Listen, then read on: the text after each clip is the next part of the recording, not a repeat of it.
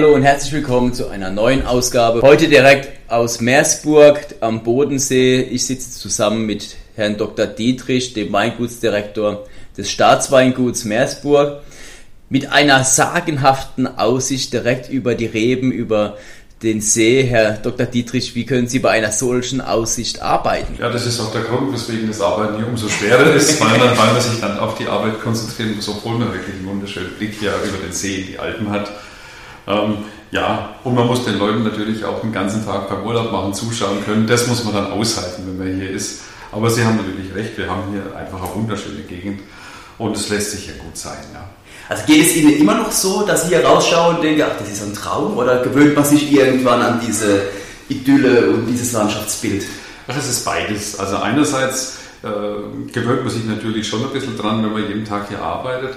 Andererseits ist es aber so, dass vor allem der See jeden Tag anders ist. Ob das jetzt, wenn schlechtes Wetter ist, wenn es Sturm hat, dann, sind Wellen drauf, dann ist es, äh, dann hat er ein ganz anderes Bild, als wie jetzt zum Beispiel, wenn es windstill ist und so leichter Nebel drüber zieht. Ähm, jeden Tag ist die Stimmung ein bisschen anderes und das ist auch ein bisschen das Faszinierende hier, dass, äh, dass der See dann schon an sich äh, schon seinen Reiz hat und die Landschaft drumherum im Laufe der Jahreszeit natürlich auch. Ne? Hm. Kommen wir vielleicht direkt zu, zum Thema Wein. Welcher Einfluss hat denn das Seeklima oder das See im Allgemeinen hier auf den Wein oder die Region? Ja gut, also unsere Weinbauregion ist ja die höchstgelegene Weinbauregion in Deutschland. Der See selbst liegt ja bei 400 Meter über normal Null. Und äh, ohne den äh, Einfluss des Bodensees wäre Weinbau in dieser Höhenlage nördlich der Alpen überhaupt nicht möglich. Äh, das hängt damit zusammen, ähm, dass der See, der hat den Vorteil, dass er einerseits äh, die Temperatur speichert. Das heißt, der äh, über, über den Sommer beispielsweise wärmt sich dann das Wasser im See auf, sodass die, dass es in Herbst hinein dann länger warm ist als in der Umgebung. Die Tag-Nacht-Schwankungen sind nicht so hoch. Und es hat einen zweiten Vorteil, dass im Frühjahr, wenn das Wasser vom See noch kalt ist, dass es auch ein bisschen länger dauert, bis die Natur erwacht, bis da die Reben austreiben. Und deswegen ist die Spätfrostgefahr bei uns auch deutlich niedriger als in Gegenden, die weiter weg vom See sind. Das hat man zum Beispiel in den letzten beiden Jahren, das waren ja Spätfrostjahre, hat man das gemerkt. Da sind die Weinberge beispielsweise am Mondwil und, in, äh, und am Hochrhein äh, oder auch ein bisschen weiter weg vom See in Bermatingen, die haben dann Spätfrostschäden gehabt, aber die Weinberge unmittelbar am See nicht. Und normalerweise würde man jetzt vermuten, also wenn man so an Wasser und an Meer denkt, dann assoziiere ich es immer mit einer flachen Ebene. Das ist am Bodensee komplett das Gegenteil. Man sieht ja Steinlage, man sieht teilweise Terrassen oder terrassierten Lagen. Äh, ist es vielleicht auch mit ein Grund, warum die Qualität der, der Weinregion oder der Weine so extrem hoch ist? Ähm, sicher ja. ja. Also wir sind ja hier äh, am Nordufer des Sees, äh, das heißt die Weinberge steigen äh, nach Norden an und haben natürlich äh, über den See auch eine Spiegelungswirkung. Das verstärkt das Ganze nochmal. Das heißt, gerade jetzt im Spätjahr, wenn die Sonne etwas tiefer steht, dann wird äh, über die Wasseroberfläche spiegelt sich praktisch dann ein großer Teil der Sonneneinstrahlung, die auf das, aufs Wasser trifft, auch in die Reben hinein. Und das merkt man dann schon kolossal. Das merken natürlich auch die seenahen äh, Weinberge, äh, die, die unmittelbar in diesen Strahlungsgenuss kommen dann auch ein bisschen stärker. Und ja, das sind eben diese beiden Wirkungen, die der See einmal hat. Einmal diese wärmespeichernde, die ausgleichende Wirkung, aber auch diese, die Reflexion der Sonnenenergie äh, über das Wasser dann in die Reben hinein. Wie groß ist denn die Weinregion Bodensee? Also am deutschen Bodenseeufer haben wir äh, ungefähr äh, 700 Hektar. Und auf der Schweizer Seite drüben, da gibt es ja auch noch Wein, das ist, ist, es ungefähr so, also in Schaffhausen und in, im Thurgau und im Bündnerland sind es also nochmal so circa 1000 Hektar rund um den See. Ja. Was, was mich überrascht hat und was wahrscheinlich viele überraschen wird, ist, dass äh, ich glaube, der Bodensee so die erste große Spätburgunderregion war und Spätburgunder immer noch eine, eine exorbitante Rolle spielt. Ja, das ist so. Also als ich, äh, als ich hierher kam, habe ich das eigentlich auch gewundert. Also wir haben hier in der Region über 50 Prozent Spätburgunder stehen. Und das äh, ja in, in, in, dieser Höhenlage, da, man vermutet es eigentlich in, in, der Voralpenregion so nicht. Ähm, das hängt einmal mit dieser Tradition zusammen, ist richtig. Also es war ganz früh ein Großneffe Karls des Großen, der hieß Karl der Dicke, war wohl auch ein Genießer. Ne? Der hat äh, seinerzeit aus dem Burgund äh, die ersten Burgunder eben mitgebracht und hat im Bodman, das liegt also am äh, Westende vom Bodensee, äh, hat er da einen sogenannten Königsweingarten anlegen lassen. Und das ist die erste urkundliche Erwähnung vom Burgunderreben auf deutschem Boden. Und äh, man kann also sagen, dass die Wiege des deutschen Spätburgunders tatsächlich hier am Bodensee äh, liegt. Und äh, bei uns hat der Spätburgunder eben auch äh, deswegen eine sehr, sehr lange Tradition. Ähm, allerdings äh, von früher her eigentlich nicht einmal nur so als Rotwein, sondern wir sind eigentlich äh, schon von alters her bekannt, vor allem als Roséweingebiet. Also die, bei uns werden ungefähr zwei Drittel der, der Spätburgunder dann als Weißherbst ausgebaut. Also man spricht hier im See hauptsächlich vom, vom Weißherbst und ein Drittel ungefähr als Rotwein. Es hat sich ein bisschen verschoben durch den, durch den Zuge des Rotweinbooms. Zwischenzeitlich ist es so, dass die Roséweine wieder ein bisschen mehr an Bedeutung gewinnen. Was gibt es da noch für Rebsorten? Müller-Thurgau natürlich? Müller-Thurgau, klar, der stammt ja von hier gewissermaßen, also zumindest der Züchter, der stammt ja aus dem Thurgau. Also ich kann, wenn ich jetzt über den See schaue, kann ich fast nach Tägerwil drüber schauen. Da okay. ist ja der Hermann Müller äh, geboren, das ist sein äh, Geburtsort. Und ähm, seinerzeit hat also auch, wurden auch die ersten Müller-Thurgau-Reben hier am Bodensee aus der Schweiz mit dem Boot rüber geschmuggelt nach Deutschland gegen den Willen des damaligen Landesherrn. Äh, da gibt es eine ganz nette Geschichte auch darüber. Also der Müller-Thurgau hat hier in der Region ungefähr 20 äh, Prozent der Fläche und äh, wenn man noch Weißburgunder und Grauburgunder dazu nimmt, also mit 10, äh, ungefähr 10 Prozent der Fläche, haben wir schon ein deutliches Burgunderübergewicht mit 60 Prozent und dann mit 20 Prozent mit der Thurgau. Und den Rest, äh, das teilt sich halt an sonstige auf. Es gibt ja nennenswerte Flächen an Bacchus beispielsweise. Und ähm, ja, ansonsten halt ein bisschen Riesling, äh, ein paar andere Rotweinsorten noch und äh, ja, sonstige eben. Und eben genauso bemerkenswert ist, dass gerade anscheinend der Müller-Thurgau hier einen ganz anderen Stellenwert genießt wie eben im Rest von Deutschland. Ja, also bei uns fährt der Müller-Thurgau ein bisschen der Mutter nach. Also die, die, die Züchtungsmutter von Müller-Thurgau ist ja der Riesling. Und äh, durch die Höhenlage, auch durch die Bodenverhältnisse hier am See, wir haben ja hier eiszeitliche Verwitterungsböden, also diese klassischen äh, voralpinen alpinen Böden, die durch die, die Gletscher entstanden sind, diese äh, Grundmoränen und Endmoränen. Und äh, auf, äh, zusammen mit dem Klima, das wir hier durch den Bodensee haben, werden hier die Weine sehr, sehr elegant und sehr duftig. Und auch ein bisschen säurebetonter, als äh, der Müller-Thurgau vielleicht äh, in der Pfalz oder, oder am Kaiserstuhl dann wird. Und das macht die Besonderheit ein bisschen aus. Das heißt, wir haben äh, Bodensee-Winzer, die haben auch schon mit äh, Müller-Thurgau Weinen Riesling-Wettbewerbe gewonnen. Das ja. funktioniert, das, äh, das ist tatsächlich schon passiert.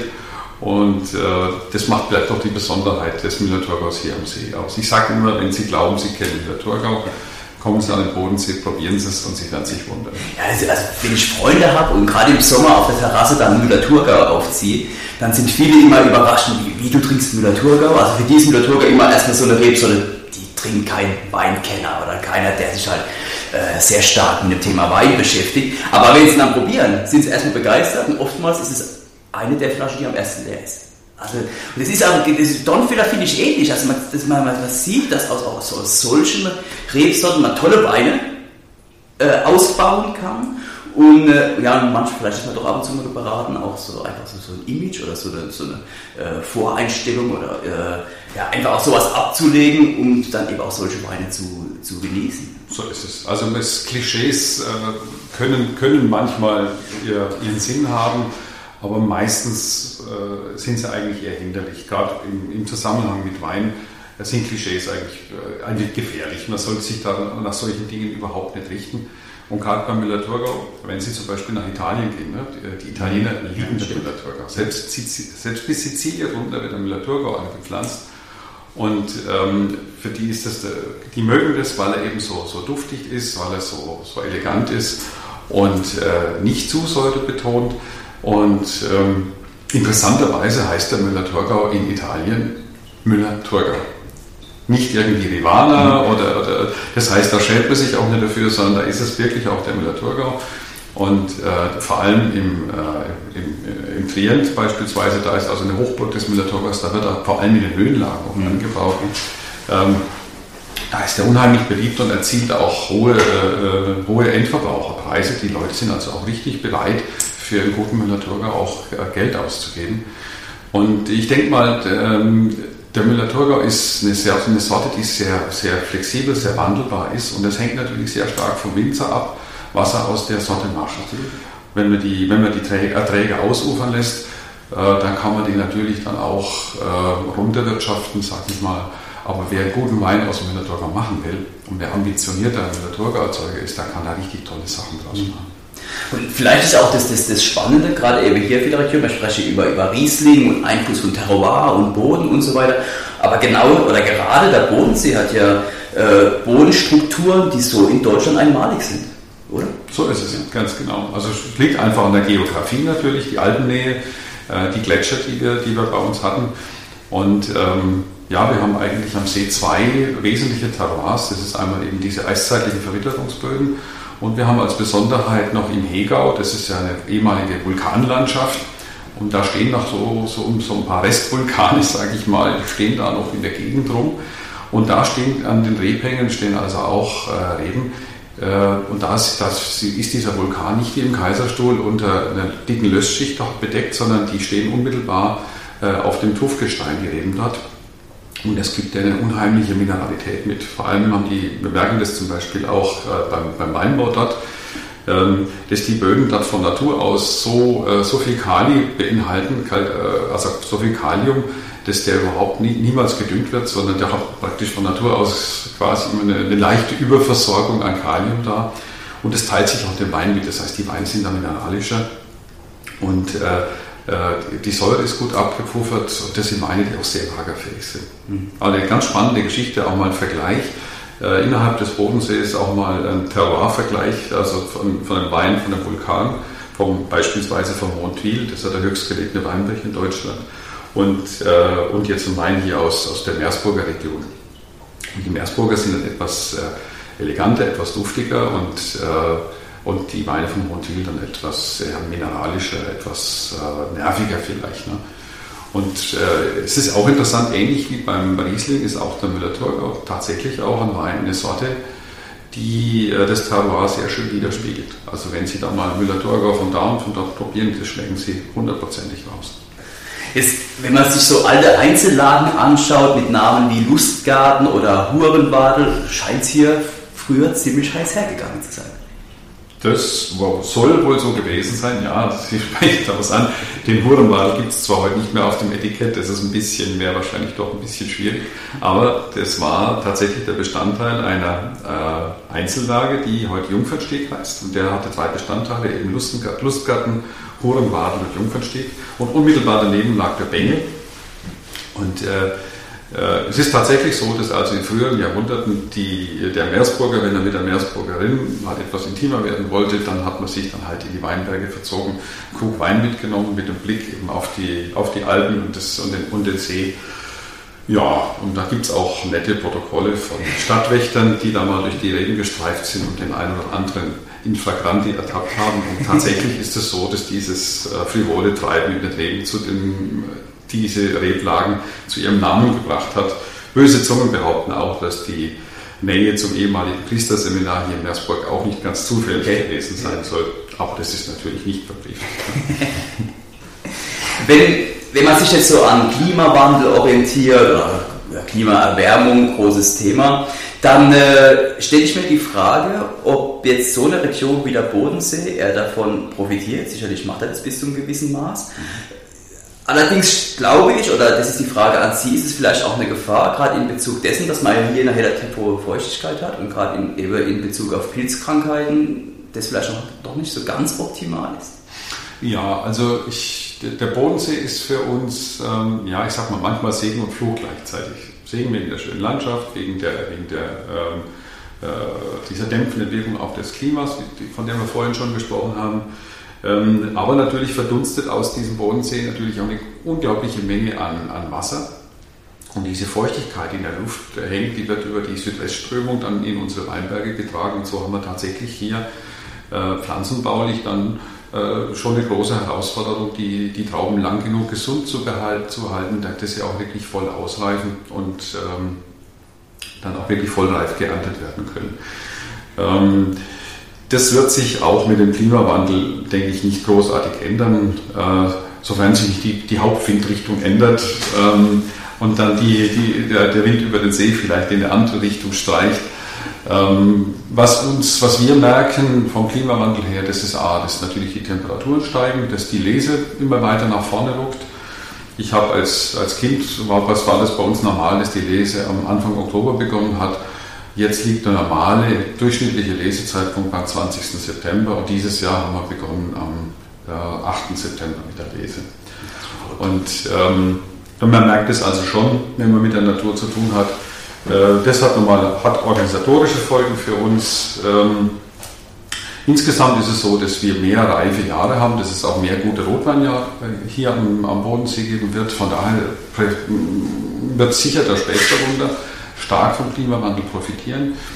Was uns aber auf der anderen Seite ein bisschen Sorgen macht, ist die Tatsache, dass die Unwetterhäufigkeit zunimmt. Wir hatten dieses Jahr zum Beispiel, hatten wir also im Mai innerhalb von einer Woche zwei Hagelschäden und äh, letztes Jahr hatten wir drei Hagelschäden äh, im Betrieb. Und ähm, also die, die Hagel- und Sturmereignisse, die nehmen zu. Und das ist eigentlich das, was, äh, was dann den Weinbau ein bisschen unberechenbarer macht, was halt auch eine Begleiterscheinung ist. Es, ist ja, es, geht ja nicht nur um die Erwärmung, sondern es sind ja andere Effekte, die da auch noch eine Rolle spielen. Und ähm, ja, generell kann man sagen, dass, dass uns also, dass wir noch lange nicht so weit sind, dass wir dann über andere Rebsorten oder so nachdenken. Es wird vielleicht so sein, dass die Rieslingfläche noch ein bisschen wachsen wird bei uns in der Region. Die Burgunderfläche ist ja schon ziemlich ausgeprägt. Die Spätburgunder, die halten noch viel äh, wärmere Temperaturen aus. Äh, da besteht für uns kein Handlungsbedarf. Und für, für den Müller-Thurgau es auch noch nicht so warm. Die werden auch noch sehr schön. Ähm, so dass wir eigentlich sagen können, dass die, dass die durchschnittliche oder die Weinqualität bei uns äh, eigentlich er sich noch ein bisschen nach weiter nach oben entwickeln wird. Wir profitieren vom Klimawandel, aber wir das Risiko in der Produktion nimmt zu. Wenn man jetzt andere Seen in Europa betrachtet, wie zum Beispiel der Neusiedlersee, was ja eines äh, der renommiertesten Süßweingebiete ist, Bodensee in, Beziehung, in, in Verbindung mit Süßwein spielt jetzt meines Wissens eher eine untergeordnete Rolle. Das ist richtig, ja. Das hängt damit zusammen, dass ähm, bei, dass es bei uns noch zu warm ist. Wenn die, äh, wenn die Trauben in dem Stadium sind, in dem äh, die Botrytis dann äh, die Beeren befällt. Für eine Süßweinbereitung brauchen sie kühle Nächte, damit, äh, die, äh, diese, diese, damit auch eine Edelfäule zustande kommt und, äh, und damit es in den Beeren keine Sauerfäule bekommt. Das heißt also, es dürfen bei der Edelfäule ist es ja so, dass die Beerenhaut perforiert wird und dass dann die, die Flüssigkeit aus den Beeren heraus verdunstet. Im Idealfall äh, läuft es also sehr, sehr sauber ab, da kommen keine Bakterieninfektionen oder sowas rein. Das passiert aber nur dann, wenn es kühl genug ist. Sobald es, äh, wie es bei uns dann schon mal sein kann, wie dieses Jahr beispielsweise, wenn der See über den Sommer richtig schön warm ist, wenn Sie da baden, haben Sie 26, 28, äh, ja, 26 Grad war die höchste Wassertemperatur dieses Jahr. Äh, dann ist es natürlich so, dass die Nächte auch nicht so, so kühl werden und dann ist das Risiko, dass, diese, dass es halt keine gesunde Botrytis gibt, sondern dass es dann eben eine, zu einer Sauerfäule kommt, ist relativ hoch. Und deswegen ähm, riskieren wir da lieber nicht so viel und, äh, und ernten die Trauben lieber gesund. Und das nächste ist Eiswein zum Beispiel, ist auch wegen des Sees ein sehr großes Risiko, weil der noch sehr lange warm bleibt und weil es meistens erst im Januar kalt genug wird für eine Eisweinherstellung. Ja. Jetzt äh, hört man viele Lobeshymnen über den Jahrgang 2018. Sehen Sie das ähnlich? Also ja, wir sind zufrieden. Also ich habe wirklich gesagt, so, so wunderschöne Trauben wie dieses Jahr habe ich noch selten gesehen. Also es war für uns einfach eine Wonne, in die Weinberge zu schauen und diese goldgelben äh, Weißweintrauben anzuschauen, diese schön fast schwarzen Spätburgunder. Es hat unglaublich Spaß beim Lesen gemacht. Die Leserhelfer haben sich gefreut. Man musste also gar nicht äh, so auslesen, wie man das sonst immer macht, dass man irgendwie faulige oder unreife Beeren da mal von Hand mal rausschnippelt. Das war also überhaupt nicht erforderlich. Man konnte die Trauben so, wie sie waren, gerade runterschneiden vom Stock und das bei einer tollen Qualität, alles bei Spätlese- und Auslesequalitäten. Also das war schon ein, ein tolles Jahr und äh, da sind wir wirklich auch glücklich drüber und äh, auch die Weine, die ich jetzt im Keller schon probiert habe, die stimmen mich eigentlich sehr positiv, vor allem die Rotweine natürlich. Heiße Sommer bedeuten eigentlich meistens, dass es sehr, sehr gute Rotweinjahre sind. Wir hatten eine, eine, eine Vollreife dieses Jahr. Die Kerne bei den Spätburgundern sind schön verholzt gewesen. Das, das heißt also auch, dass wir bei der Maischegärung schöne reife Tannine haben. Die Weine probieren sich auch schön samtig schon. Und äh, selbst in ihrer jugendlichen Phase, die sie jetzt noch haben, sind sie eigentlich, haben sie schon eine sehr, sehr rundes, schönes, äh, schöne Tanninstruktur. Das gefällt mir sehr gut. Die Müller-Thurgau-Weine sind ähm, sehr duftig, sind nicht, haben nicht ganz so diese Apfelaromen, grüne Apfelaromen, die sie sonst in normalen Jahren haben, sondern es gehen so ein bisschen mehr in Richtung Birne, Aprikose, Pfirsich, was aber auch sehr charmant ist. Und ähm, was toll ist, wenn dieses Jahr die Weißherbste, die sind äh, die haben wir relativ früh geholt. Das heißt, da waren auch die, äh, da waren die Alkoholgehalte, also die Mostgewichte waren noch nicht so hoch. Und dadurch haben die auch eine schöne Säurestruktur, eine, sehr, sehr klare Frucht. Und äh, auf die freue ich mich ganz besonders. Und äh, ja, Weißburgunder, Grauburgunder, die werden dann halt ein bisschen kräftiger dieses Jahr, aber das stört uns überhaupt nicht. Ähm, uns freuen, wir freuen uns einfach auf, auf einen richtig schönen äh, Jahrgang der uns, äh, der passt auch so in, in, die, in die Folge der Jahre. Wir hatten letztes Jahr vorletztes Jahr gab es ja, gab's ja Spätfröste, da waren eigentlich die Bestände auch eher ein bisschen knapp. Und äh, dieses Jahr gab es, ja, haben wir eigentlich wirklich keinen Grund zu jammern. Wenn man hier durch Meersburg läuft, dann äh, ist es schon unglaublich, wie viele Menschenmassen man hier sieht. Wird ein Großteil der Weine direkt hier in der Region getrunken oder gibt es noch was für den Rest der Republik? Ja, also es ist so, dass wir eigentlich in, in ganz Deutschland unsere Weine verkaufen. Es stimmt, es kommen ganz viele Menschen aus, aus dem ganzen Land und darüber hinaus, auch, aus, auch international, kommen hier an den See, um hier mal ein paar Tage Ferien zu machen. Ähm, aber es ist äh, so, dass wir äh, im Weingut jetzt ungefähr 20 Prozent äh, unseres, unserer Weinmenge direkt hier auf Hof dann verkaufen. Und wir verschicken aber auch ganz viel an, an, Menschen, die halt schon mal hier waren, die da zu Hause sind und sich einfach das Urlaubsgefühl hier vom Bodensee in flüssiger Form nochmal nach Hause nehmen wollen. Wir gehen auch viel äh, auf, auf, Messen raus, um die Menschen auch dort wieder zu besuchen, wo sie zu Hause sind, um einfach den Kontakt nicht abreißen zu lassen. Weil so eine Ferienregion ähm, äh, bietet natürlich äh, eine, eine hohe Frequenz, es sind viele Leute da. Aber Sie kennen das vielleicht aus der eigenen Erfahrung auch. Heute macht man mal Urlaub äh, auf Malle, nächstes Jahr ist man vielleicht wieder ganz woanders, dann ist man in Frankreich und dann ist man vielleicht in der Türkei und so. Und überall, wo man ist, ähm, nimmt man mal irgendein Souvenir mit oder probiert mal irgendwas. Äh, das bedeutet für uns äh, Winzer hier am See konkret, dass wir zwar jedes Jahr relativ viele Neukunden auch generieren, dass wir aber auch einfach durch dieses Urlaubsverhalten auch eine hohe Fluktuation im Kundenstamm haben. Und äh, es ist aber dann im Idealfall, und bei uns ist es auch so, schon so, dass der Kundenstamm stetig wächst. Also es kommt immer ein bisschen mehr äh, Kunden dazu, als dann irgendwann dann wieder, wieder, wieder wegbrechen. Und äh, natürlich sind wir froh über den Tourismus, weil ohne den wäre es hier tatsächlich äh, schon schwierig. Ne? Ich glaube, gerade am, am, Bodensee hat sich in den letzten Jahren, auch wenn man so architektonisch einige Weingüter anschaut, extrem viel getan.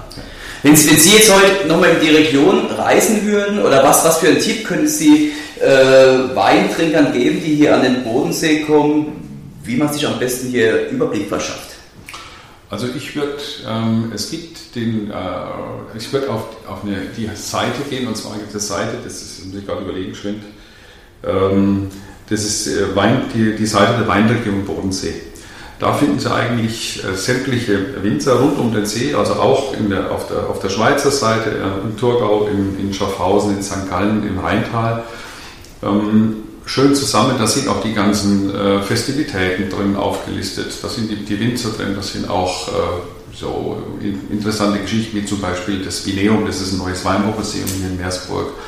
Oder äh, ja, ich sag mal so weinkulturelle Punkte, die jetzt nicht unbedingt äh, nur mit Winzern allein zu tun haben, sondern die man einfach mal gesehen haben sollte, Weinwanderpfade oder so, oder einfach schöne Aussichtspunkte. Das findet man alles dort. Und da kann, kann man wirklich auch seine ähm, Reise rund um den See ein bisschen planen. Da gibt es auch Routenvorschläge und man kann sich da auch schon äh, seinen Urlaub dann im Vorfeld eigentlich schon äh, ein bisschen planen und kann, der, kann auch die Winzer praktisch der Reihe nach dann abfahren und äh, das ist eigentlich für die Vorbereitung von einem Weinurlaub am Bodensee hier die beste Möglichkeit. Das ist ein gutes Stichwort. Ähm, dieses neue Weinmuseum, erzähl uns doch mal zwei, drei Worte darüber. Was erwartet der Gast? Oder was ja, findet der Gast dort? Also das Vineum, das ist ein, äh, also Vineum bedeutet Zusammenziehung aus Vinum, der Wein und Museum, ähm, ist ein, ein sehr modernes Museum das ist eigentlich mehr ein Weinerlebnismuseum. Also den Besucher erwartet als erstes mal im Eingangsbereich äh, einen, einen, uralten Tagel aus dem äh, 15. Jahrhundert, der noch funktionstüchtig ist. Und den hat man mal in Betrieb genommen, dabei äh, die Geräusche dann aufgenommen und das Ganze gefilmt. Und da gibt es dann die sogenannte Torkel Show. Da kann man praktisch dann äh, ein bisschen so Bild und Ton halt erleben, wie das dann ist, wenn dieses, wenn dieses Riesending, wenn, sie, wenn es tatsächlich dann äh, sich bewegt und man da was, wenn da was passiert. Es gibt äh, verschiedene Stationen zum, rund um das Thema Wein. Äh, nicht nur jetzt äh, um den Weinanbau, sondern eigentlich mehr um das Thema Mysterium Wein zum Beispiel. Warum ist der Wein überhaupt bei uns als Kulturgetränk verbreitet? Wie ist es mit Tischsitten? Wie hat man im Mittelalter gegessen und getrunken? Wie ist es dann heute? Äh, wie ist es mit dem Wein als Wirtschaftsgut äh, exemplarisch hier am Bodensee dargestellt zum Beispiel? Wie ist es, wo haben, sind die ganzen Rebstecken hergekommen, an denen man die Reben festgebunden hat? Wo kam der ganze Dung her für die, für die Weinberge? Da gab es Warenströme äh, rund um den See, die auch äh, international waren. Die sind da sehr, sehr anschaulich dargestellt. Es gibt ein Sensorium, einen Raum, wo man einfach mal verschiedene Gerüche ausprobieren kann. Es gibt ähm, eine der ältesten Weinlagenkarten äh, Deutschlands, äh, die auch, glaube ich, sogar die älteste Klassifiz Lagenklassifizierung Deutschlands ist. Ein, ein altes Urbar von, äh, von Meersburg, das hier ausgestellt ist mit einer großen Karte dazu. Also es gibt eigentlich, und das gefällt mir an dem Konzept von diesem Museum auch so gut, man kann da, wenn man wenig Zeit hat, ähm, auf die Schnelle mal durchlaufen und kann sich dann Überblick verschaffen und kann da da auch schon viel mitnehmen. Man kann sich aber auch wirklich richtig in ein Thema reinversetzen und kriegt da unheimlich vielschichtig und komplexe Informationen über Geologie zum Beispiel auch oder aber auch über den Weltweinbau. Interessante statistische Daten, wo wächst überhaupt alles Wein und so. Also es ist wirklich ein sehr viel, äh, vielschichtiges und, und unglaublich interessantes Museum, das sich jetzt nicht nur von der Wissensvermittlung hier auf, auf die Region und auf Bodensee, auf, den, auf Meersburg beschränkt, sondern einmal auf den ganzen Bodensee, aber auch auf den Weltweinbau. Also wer also irgendwas über Wein erfahren möchte, was ausprobieren möchte, erleben möchte, der ist wirklich unberaten, der muss dorthin. Ja. Ja. Ich kann mich an einen Vortrag von Ihnen erinnern, wo Sie erwähnten, dass 2002 ein ganz prägendes Jahr für die Region hat sein müssen. Richtig. Was war 2002? Ja, ich sage immer, da war die große, große Kellermeister-Rochade hier am See. Das war eine ganz äh, interessante Geschichte. Ähm, das Ganze äh, war aus, fing an daran, damit, dass in der Spitalkellerei Konstanz ähm, ja, ein Wechsel anstand. Die Konstanz, die Stadt Konstanz, die Stiftung hat also beschlossen, das Weingut zu verpachten. Und äh, das geschah dann auch. Dann, äh, dann, war, dann waren da also zwei neue Pächter dort. Ähm, durch eine kleine Indiskretion haben sich, wurde, wurde aber dann bekannt, dass sich also zwei Mitarbeiter vom Markgraf von Baden vom Weingut da also auch mitbeworben hatten. Die fingen dann beim Markgraf in Ungnade. Der eine hat dann ein Weingut aufgemacht, der andere wurde dann Kellermeister im äh, Winzerverein Hagnau. Die Hagnauer wiederum haben ihren Kellermeister dann äh, ja, äh, äh, abgetreten. Der wanderte dann zum Weingut Auflicht damals. Und äh, am Staatsweingut Meersburg gab es auch einen Wechsel. Da habe ich damals angefangen. Auch 2002 kam ich hier an den Bodensee. Mein Vorgänger, der Herr Häusermann, der ist dann äh, ein bisschen später in Ruhestand gegangen. Und dann hatten wir die Situation, dass plötzlich an, äh, an, an, vier Schlüsselstellen, der Markgraf hat natürlich dann auch einen neuen Kellermeister gebraucht. Dann hatten wir also einen neuen Kellermeister beim Markgraf von Winzerverein Hagnau, bei der Spitalkellerei Konstanz beim Staatsweingut Meersburg und beim Weingut Auflicht. Und das waren so die wichtigsten Player, die hier ähm, am See äh, aktiv waren. Und das hat natürlich so einen sportlichen Ehrgeiz in diese ganze Branche reingebracht, weil jeder von diesen Kellermeistern oder Weingutsleitern wollte sich natürlich an der Stelle neu äh, beweisen. Und das hat der ganzen Region einen unglaublichen Qualitätsschub gegeben. Und jetzt im Moment sind wir gerade in einer Phase, wo, äh, wo praktisch nochmal so eine, so eine neue Welle durchschlägt. Jetzt kommt nämlich äh, noch ein zusätzlicher Qualifikationsschub durch die, äh, durch die junge Generation, die jetzt ähm, Jetzt kommt das Michael Kress beispielsweise, da sind jetzt junge Leute da, beim Aufricht ist jetzt auch schon die nächste äh, Winzergeneration da so am, am Heranreifen. Die, die, die Jungen haben jetzt dann ihre, ihr Studium in Geisenheim dann hinter sich. Ich weiß noch, als ich 2002 kam, da war, war, gab es hier am See, am deutschen Ufer, gab es mal zwei Geisenheimer Absolventen, jetzt sind es zwischenzeitlich äh, acht oder zehn das merkt man einfach. Das Qualifikationsniveau der, der, der, der Betriebe hat sich, hat sich äh, verbessert. Junge Leute, neue Ideen sind da reingekommen. Und wir haben zwischenzeitlich hier am See äh, eine Leistungsdichte, eine Qualitätsdichte, die ihresgleichen sucht. Also Sie können wirklich ähm, anstandslos in jedes Weingut reingehen und Sie kriegen da wirklich tolle Weine, Sie kriegen gute Qualitäten und Sie werden eigentlich nirgendwo enttäuscht. Und es gibt ganz wenig Regionen auf der Welt, die das so von sich behaupten können. Das ist ja vielleicht auch der Grund dafür, gerade wenn man eben nationale als auch internationale Weinwettbewerbe verfolgt, dass eben gerade Weine aus der Region immer ganz, ganz oben mit abschneiden, sei es mit Thurgau-Preis oder Spätburgunder-Preis, wenn ich an die Wiedung denke, 2016 mit Aufricht oder bester Wein der Welt, Weingut Kress. Äh, das ist vielleicht Grund dafür, dass die Winzer eben nicht nur gut ausgebildet sind, sondern einfach die Verbindung aus der Ausbildung in Verbindung mit dem, was die Region als solches hier bringt. So ist es, ja. Ähm, in, in Winzerkreisen ist es so, dass der Bodensee immer noch ein bisschen belächelt wird. Man glaubt, dass man sich hier nicht anstrengen müsse, weil, weil, weil durch den Tourismus ja alles von allein läuft. Also es ist eben nicht so, dass wir nur die Flasche Wein aus dem Fenster halten müssen und einer reißt es uns aus der Hand und gibt uns da einen Haufen Geld dafür, sondern wir müssen auch was tun. Und es ist natürlich auch eine Frage des äh, ein bisschen der, auch der, ja, der Berufsehre, des Ehrgeizes, den natürlich jeder Winzer auch für sich hat, dass man sich ein bisschen da profilieren will und äh, wir haben da wirklich eine, ähm, eine, sehr engagierte Winzerschaft hier am See. Die Leute haben, die sind, äh, sind ehrgeizig, aber auch, die nehmen es aber auch sportlich. Also wir, wir wissen, dass wir nicht gegeneinander arbeiten müssen und wollen. Das brauchen wir auch nicht. Das braucht man eigentlich nirgendwo. Mhm. Wenn wir ehrlich sind, bei uns in Deutschland, wir haben einen Selbstversorgungsgrad von, von gerade mal 50 Prozent mit Wein. Also wir brauchen uns gegenseitig als deutsche Winzer das Leben wirklich nicht schwer zu machen. Ähm, das hat man hier verstanden und deswegen gibt es hier äh, A, ein sehr mm, gutes Miteinander, aber dann eben auch wirklich einen sportlichen Wettkampf. Und jeder freut sich, wenn der andere mal Preis hat, aber noch mehr freut er sich natürlich, wenn er selbst einen mit nach Hause bringt. Und äh, ja, und das bringt eben diese, diese, äh, die Region dann schon nach vorne. Also das, die Qualität steht wirklich an erster Stelle und es ist ein, ein Wettstreit da, wer dann äh, aktuell halt so die, die, die tollsten Preise dann immer mit, mit einheimst und wer es dann wieder schafft. Und das merkt man einfach. Es ist eine gute, gute Stimmung hier.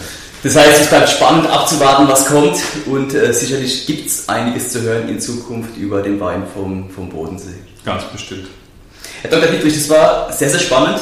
Ich bleibe noch hier, genieße etwas die Aussicht. Ich glaube, was man, was man machen muss, wenn man in der Region ist, mindestens einmal Fälschen essen oder? Selbstverständlich. Aber ein bisschen aufpassen drauf, es muss auf der Karte Bodenseefällchen stehen. Okay. Und was trinkt man dazu? Ähm, Müller-Thurgau oder Weißwurst. Je nachdem, wie es Fällchen gemacht ist. Ja. Herr Dr. Dietrich, vielen, vielen Dank. Gerne.